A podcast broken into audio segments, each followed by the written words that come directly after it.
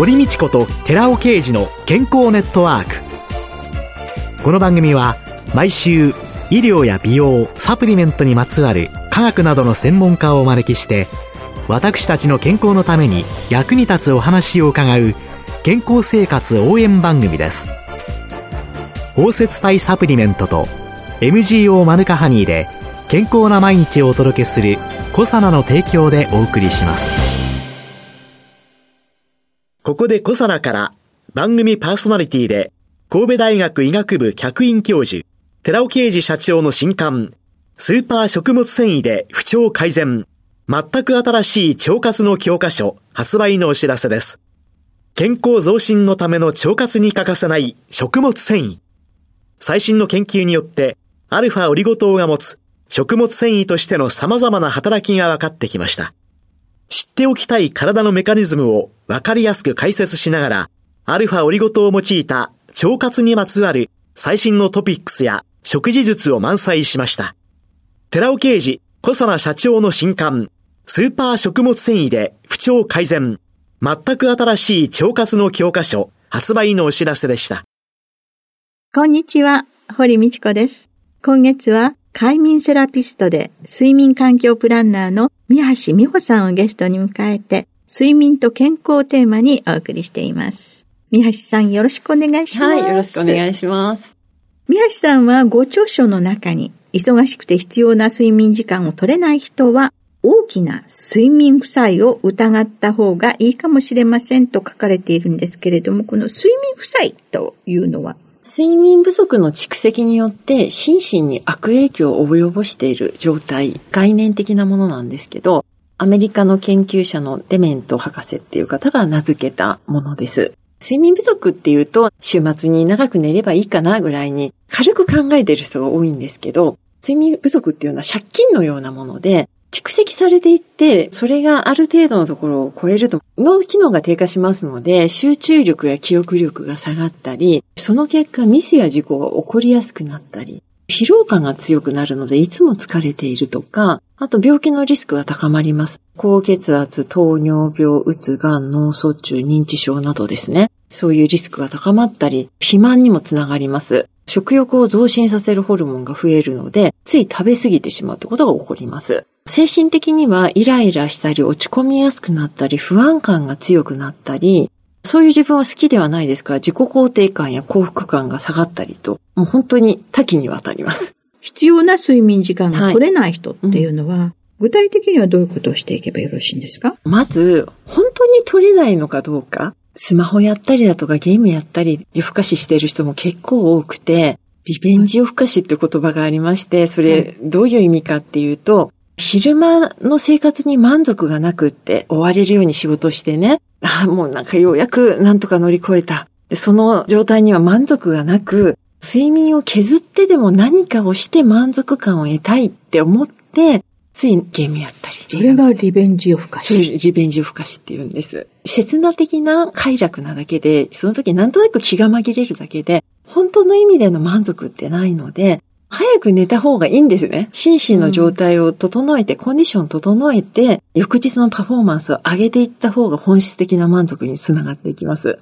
自分はリベンジを付加ししてたかもって思った方は、ぜひ今日からもう10分でも20分でもいいですから、早く寝るっていうことを心がけていただきたいんですね。こういうのってね、結局朝目覚めた時にね、うん、後悔するんですよね、うん。そうだと思います、えー。だからそんなことはしないように。はいで、それ以外に具体的にどんな対策がありますか、はい、寝るためのアラームをかけてほしいんです。就寝アラームなんですけど、アラームって起きるためだけじゃなくって、寝る時にも役立って、かけるタイミングとしては入浴のタイミングがおすすめです。入浴のタイミングにアラームかけとくんです。例えば10時にアラームかけますよね。はい、そしてアラームが鳴ったらもうとりあえず今やってることを全部ストップしてお風呂に入ります。私は寝る準備に入るぞ。そうです、そうです。お風呂に入って、出たらやりかけだったことを片付けたりだとか、明日の準備をしながら、ちょっとリラクセーションのクールダウンの時間にしていただくっていう。とりあえずここでリセットする、ストップするっていうのは合図を鳴らすといいですね。うん、うん。これ定着してきたら多分もういらなくなってくると思います。あとですね、睡眠不足を補うためには、戦略的に仮眠と早寝を取り入れると。仮眠と早寝。はいはい。お昼休みに15分ぐらい仮眠を取るのがおすすめで、午後のパフォーマンス低下を防ぐことができますから、お昼ご飯食べた後に同僚と話したりだとか、スマホやってる人多いですけど、その時間を仮眠に当ててほしいんです。健康経営のね、大企業仮眠室というのがあって、はいはいはいお昼ね、うん皆さん15分から30分できるようにしてるっていうね、あるけれども、はいそんな仮眠室じゃなくても。うつ伏せてもいいですよ。で、うつ伏せるときにそのままだと胃を圧迫しちゃうので、クッションとかなんかちょっと高くなった方がいいんですよね。高いところでこううつ伏せるといいですね。あと、早寝っていうのは週の真ん中、水曜日に、水曜日って農山行デーのところ多いじゃないですか。その日にはいつもより30分早く寝る。とかね。そういう風にして、週の半ばで一回立て直して、木金を乗り切っていくっていう感じでやっていただくといいと思います。これは睡眠の借金を減らすためのものなんですね。そういうことです。はい。はい。あとはですね、午後の眠気がランチの内容っていうことが結構あるので、ランチを定食にするのがおすすめです。どうなると午後にすごく眠くなるかっていうと、炭水化物のドカ食いですね。血糖値が急上昇すると、その後に眠気が強くなるので、丼バイクです物とかね、おうどんだけとかね。ね。炭水化物満載の人多いですよね。置いてます。カレーとか牛丼とかね。できるだけ定食でバランスよく取るようにしてみてください。お昼は低糖質にちょっと偏った方がいいですよ、そうですねですね。うん。そして、夕食は軽めにっていう話をしましたが、どんなものを取ったらいいかっていうと、あえて言うと、まあ、食物繊維をしっかり取るっていうことですね。食物繊維を夕食に取っている人たちの睡眠の質が高いっていうような報告がありまして、で、それ多分、血糖値のスパイクを防げるからだと思います。食物繊維を取ると。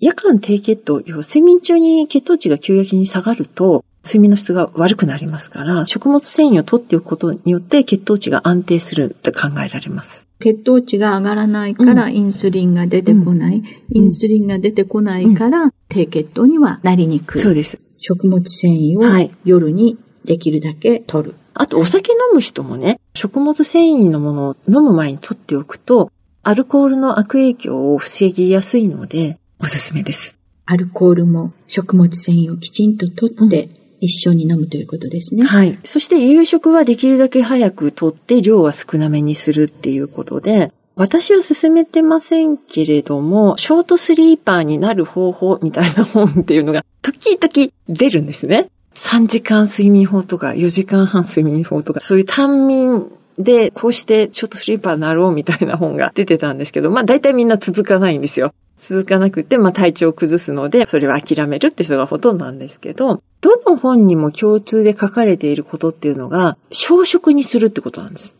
食事の量を少なくする。うん例えば一食にしましょうなんていう極端な本もありますし。ええで、特に夕食は減らすっていうのが、消化にエネルギーを使わないので、睡眠が短くてもなんとか乗り切りやすくなるっていう意味ですね。ですから、量を減らすっていうのは、睡眠の質を高めるためには適切だと思います。ショートスリーパーはもう遺伝だっていうふうに分かってきたので、うん後天的になろうと思っても体調崩すだけですから、真似しないでください。あと何かありますか？週末に長く寝る寝方なんですけど、平日ね、睡眠時間が取れない人は、休日長く寝て補いたいって思っていると思いますが、その取り方にコツがあって、朝寝坊をして後ろに伸ばすんじゃなくって、1時間早く寝て1時間遅く起きるっていう方法で睡眠時間を2時間伸ばすのが一番理想的です。睡眠中央時刻っていうのがありまして、例えば12時に寝て朝6時に起きたとしたら睡眠中央時刻って午前3時です。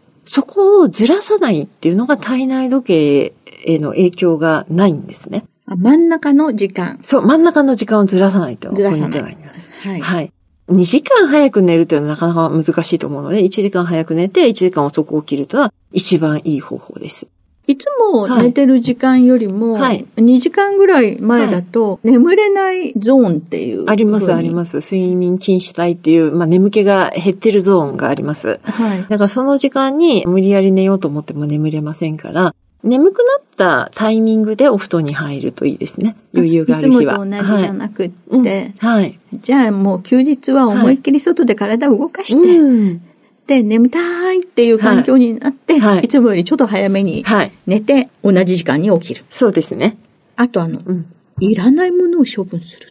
忙しい方っていうのは、できるだけ無駄な時間をなくしたいじゃないですか。ええ、物が多いってことは、探し物をする時間があったりだとか、整理する時間が必要なので、物が減ると、時間管理に費やす時間が減るので、睡眠時間をね、取ることができますね。ああ。はい私ね、はい、探してる時間の方が長いんじゃないかって言われるくらいに、日常の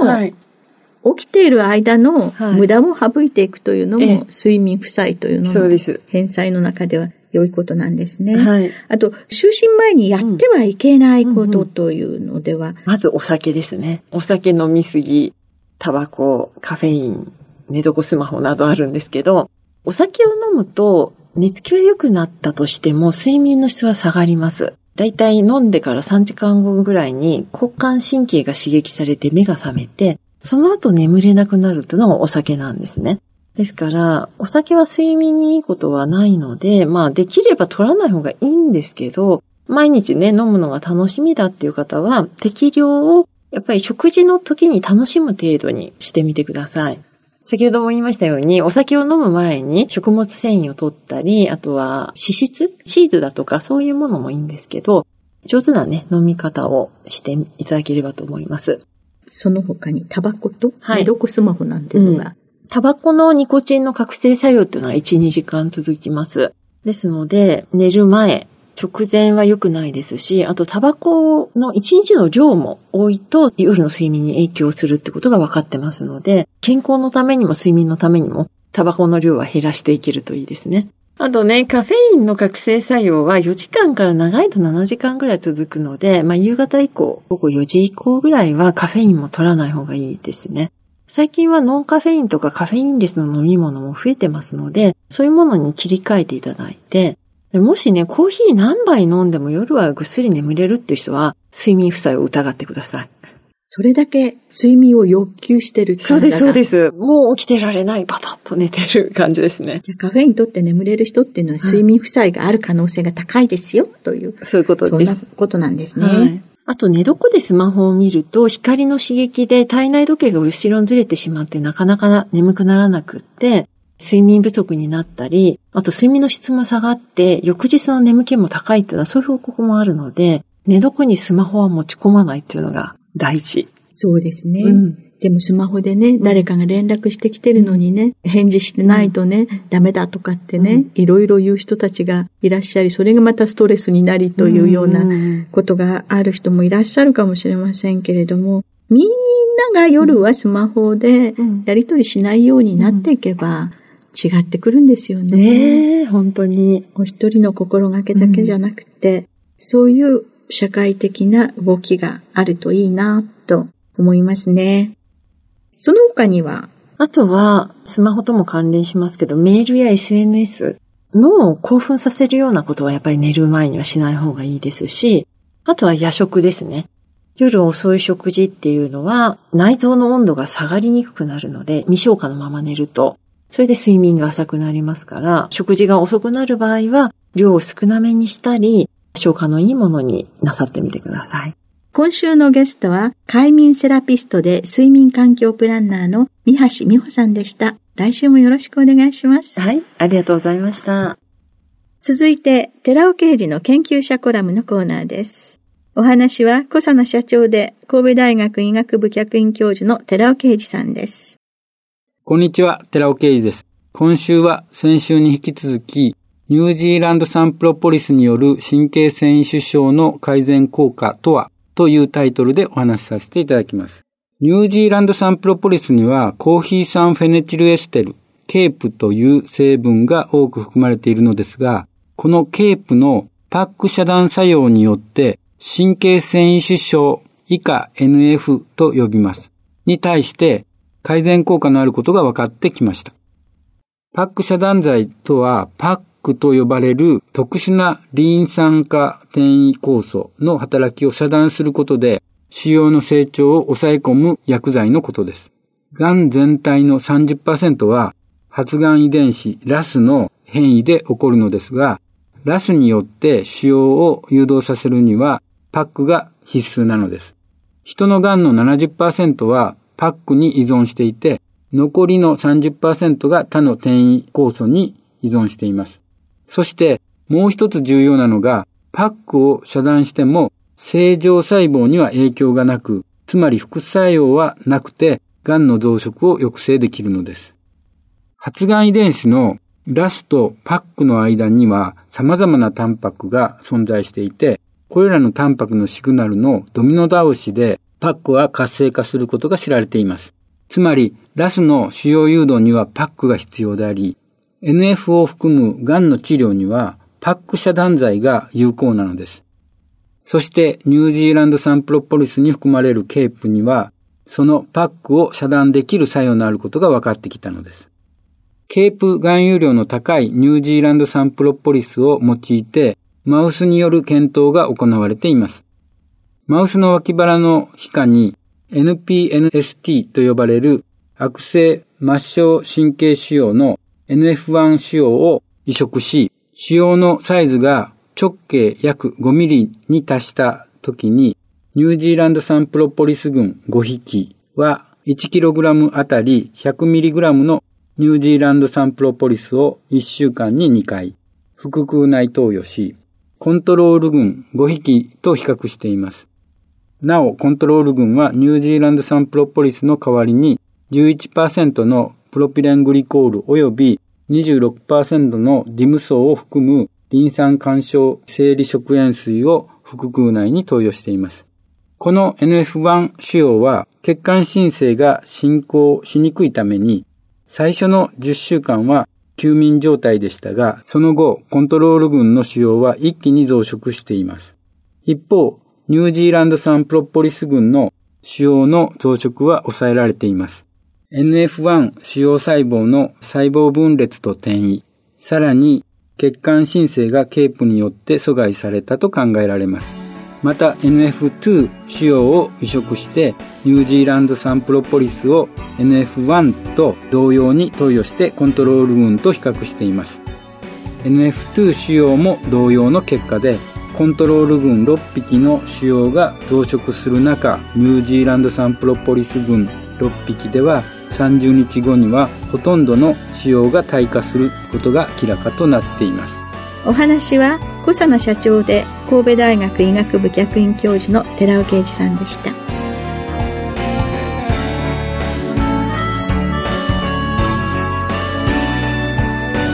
ここで小佐奈から番組お聞きの皆様へプレゼントのお知らせです。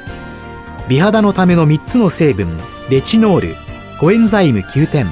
Rα リポ酸を配合した美容液。コサナのシクロラボラトリトリプルエッセンスを番組お聞きの10名様にプレゼントします。プレゼントをご希望の方は番組サイトの応募フォームからお申し込みください。コサナの美容液シクロラボラトリトリプルエッセンスプレゼントのお知らせでした。堀道子と寺尾啓二の健康ネットワーク。この番組は包摂体サプリメントと MGO マヌカハニーで健康な毎日をお届けするコサナの提供でお送りしました。